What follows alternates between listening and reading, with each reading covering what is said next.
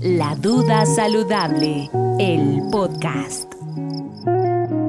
Si su merced piensa que solo con comer poco en las noches ya se baja de peso, tiene que escuchar este capítulo. En el episodio 26, ¿por qué no pierdo peso si mi cena es ligerita?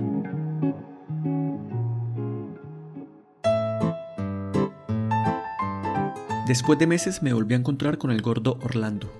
Nos cruzamos un día por la calle y lo primero que noté fue que ya no era gordo y que su protuberante barriga había desaparecido.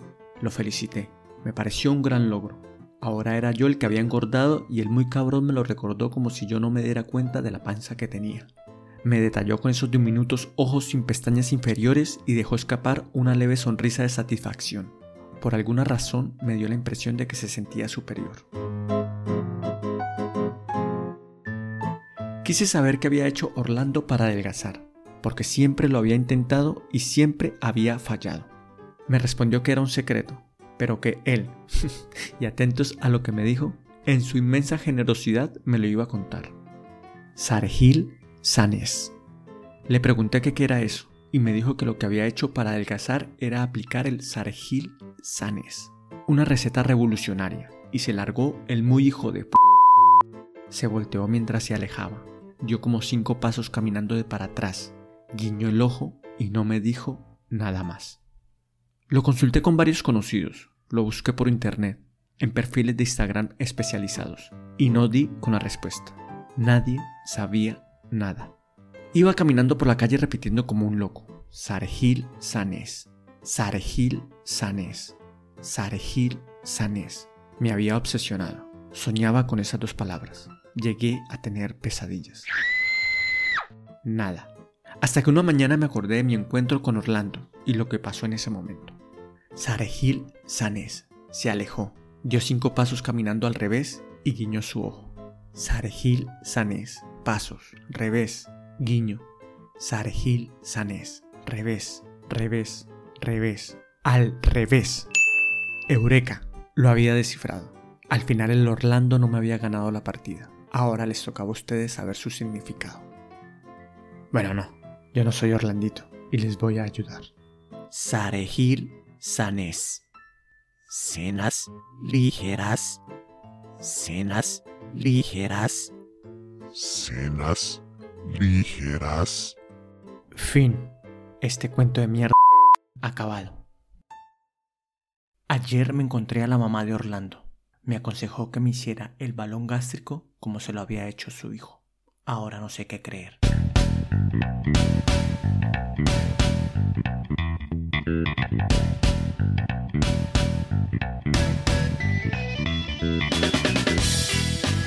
Hola, muy buenas, bienvenidos a La Duda Saludable, el podcast que desmonta los mitos de los hábitos de nutrición que creemos saludables.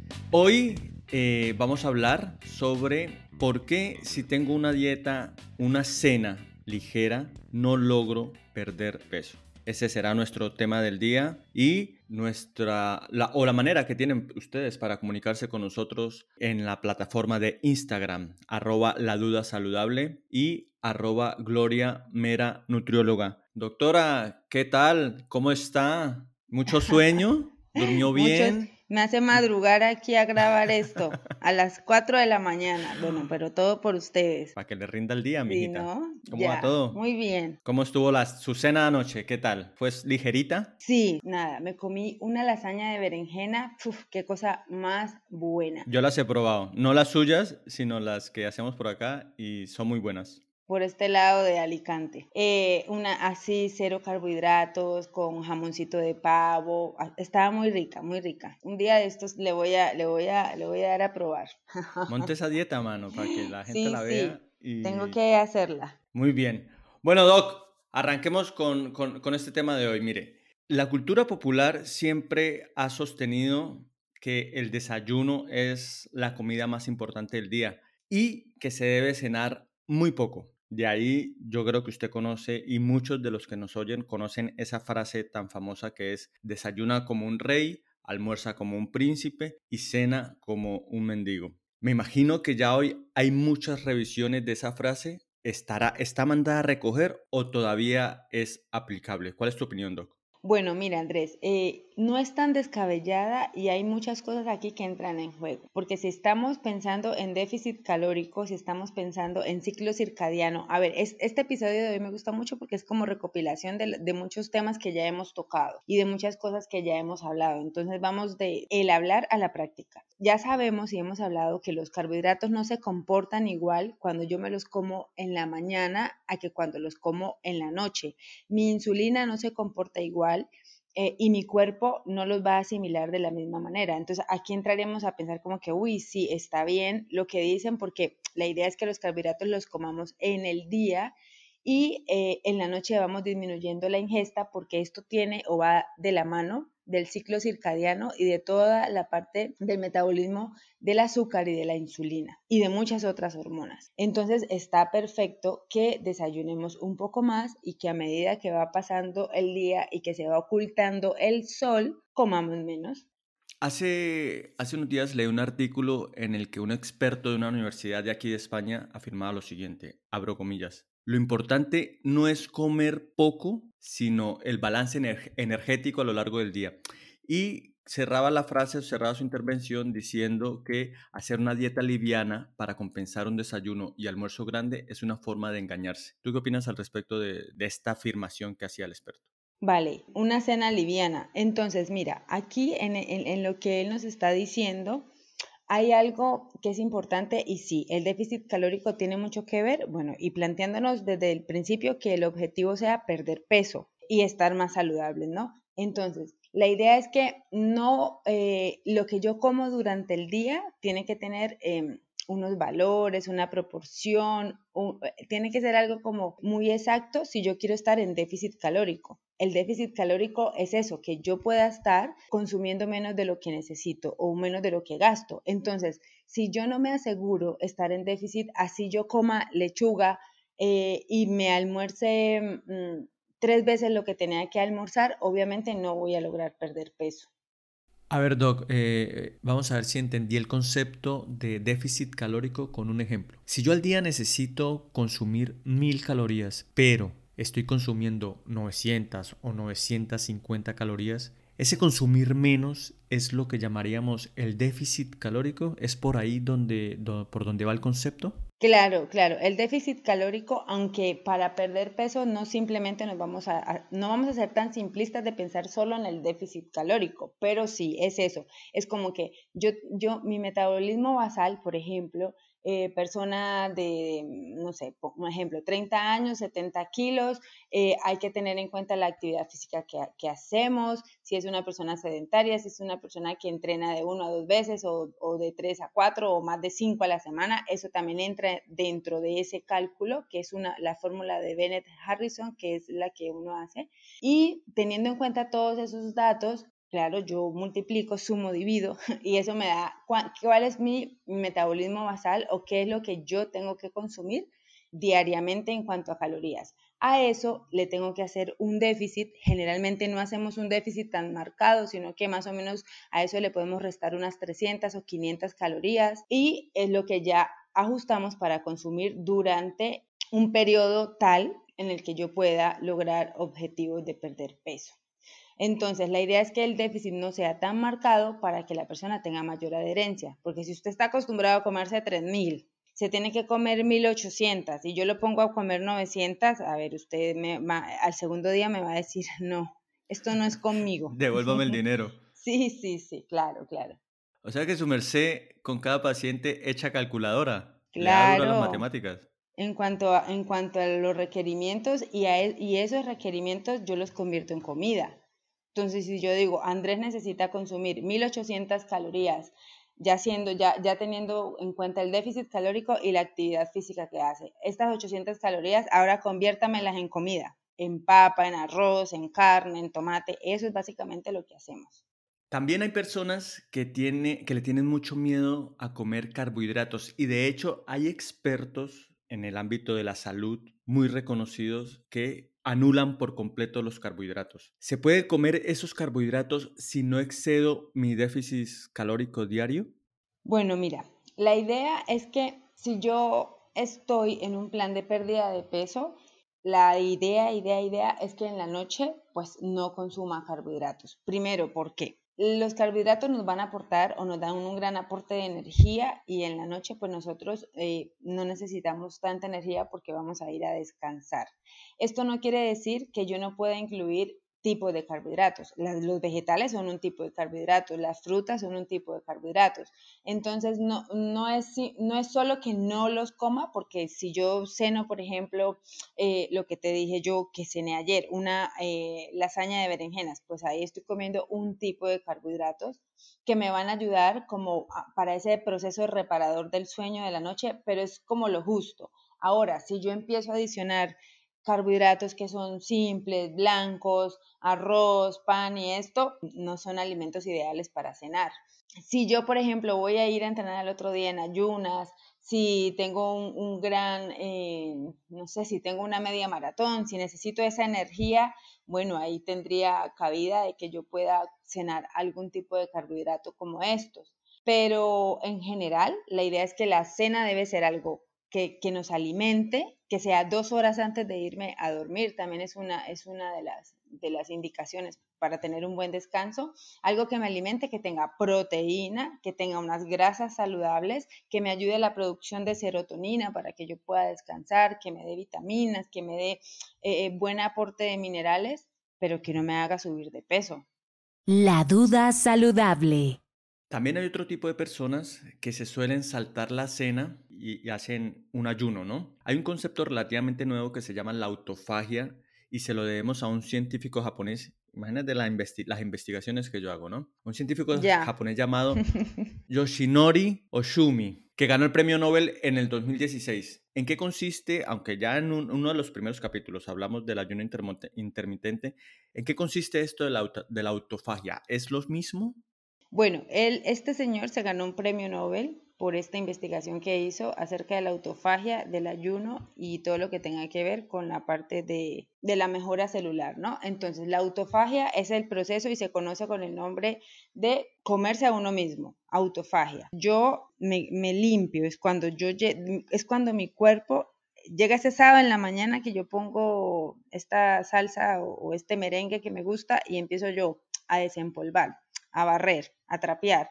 Estoy limpiando mi, entorno, estoy limpiando mi cuerpo y aquí se empiezan a degradar eh, moléculas, partículas malas, dando cabida a que entren o, a que mejoren el funcionamiento de las que ya tengo o a que pueda yo eh, producir moléculas buenas nuevas. Claro, esto ayuda mucho en la parte mitocondrial, por ejemplo, las mitocondrias son una, organela fundamental, importantísima en nuestro cuerpo y en todo este, este, tema de pérdida de peso, obesidad y salud metabólica.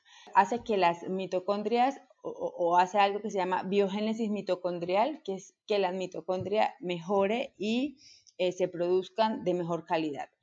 Esto tiene mucho que ver con la parte del ayuno, porque obviamente la autofagia es uno de los procesos que se da cuando yo estoy en ayuno. Cuando yo estoy en ayuno, estoy dejando que mi cuerpo repose, esté en una autorreparación y obviamente mm, es como hacer un reset o un reseteo para que las moléculas estén mejor o más saludables o funcionen mejor. En cuanto a lo del ayuno que me preguntabas que hacían Claro, aquí tiene mucho que ver lo que te decía al principio, comer con la luz, el ciclo circadiano. Entonces, si mi última ingesta es a las 5 o 6 de la tarde, yo tengo todo ese espacio de la tarde-noche para que mi cuerpo se autorrepare, pueda descansar mejor porque no está ocupado en, en, la digestión de lo que yo me he atiborrado toda la noche, está dedicándole tiempo a él a autorrepararse, tener beneficio de, de, yo tener como ese espacio para mí solito y no tengo que estar eh, eh, ocupándome de otras cosas.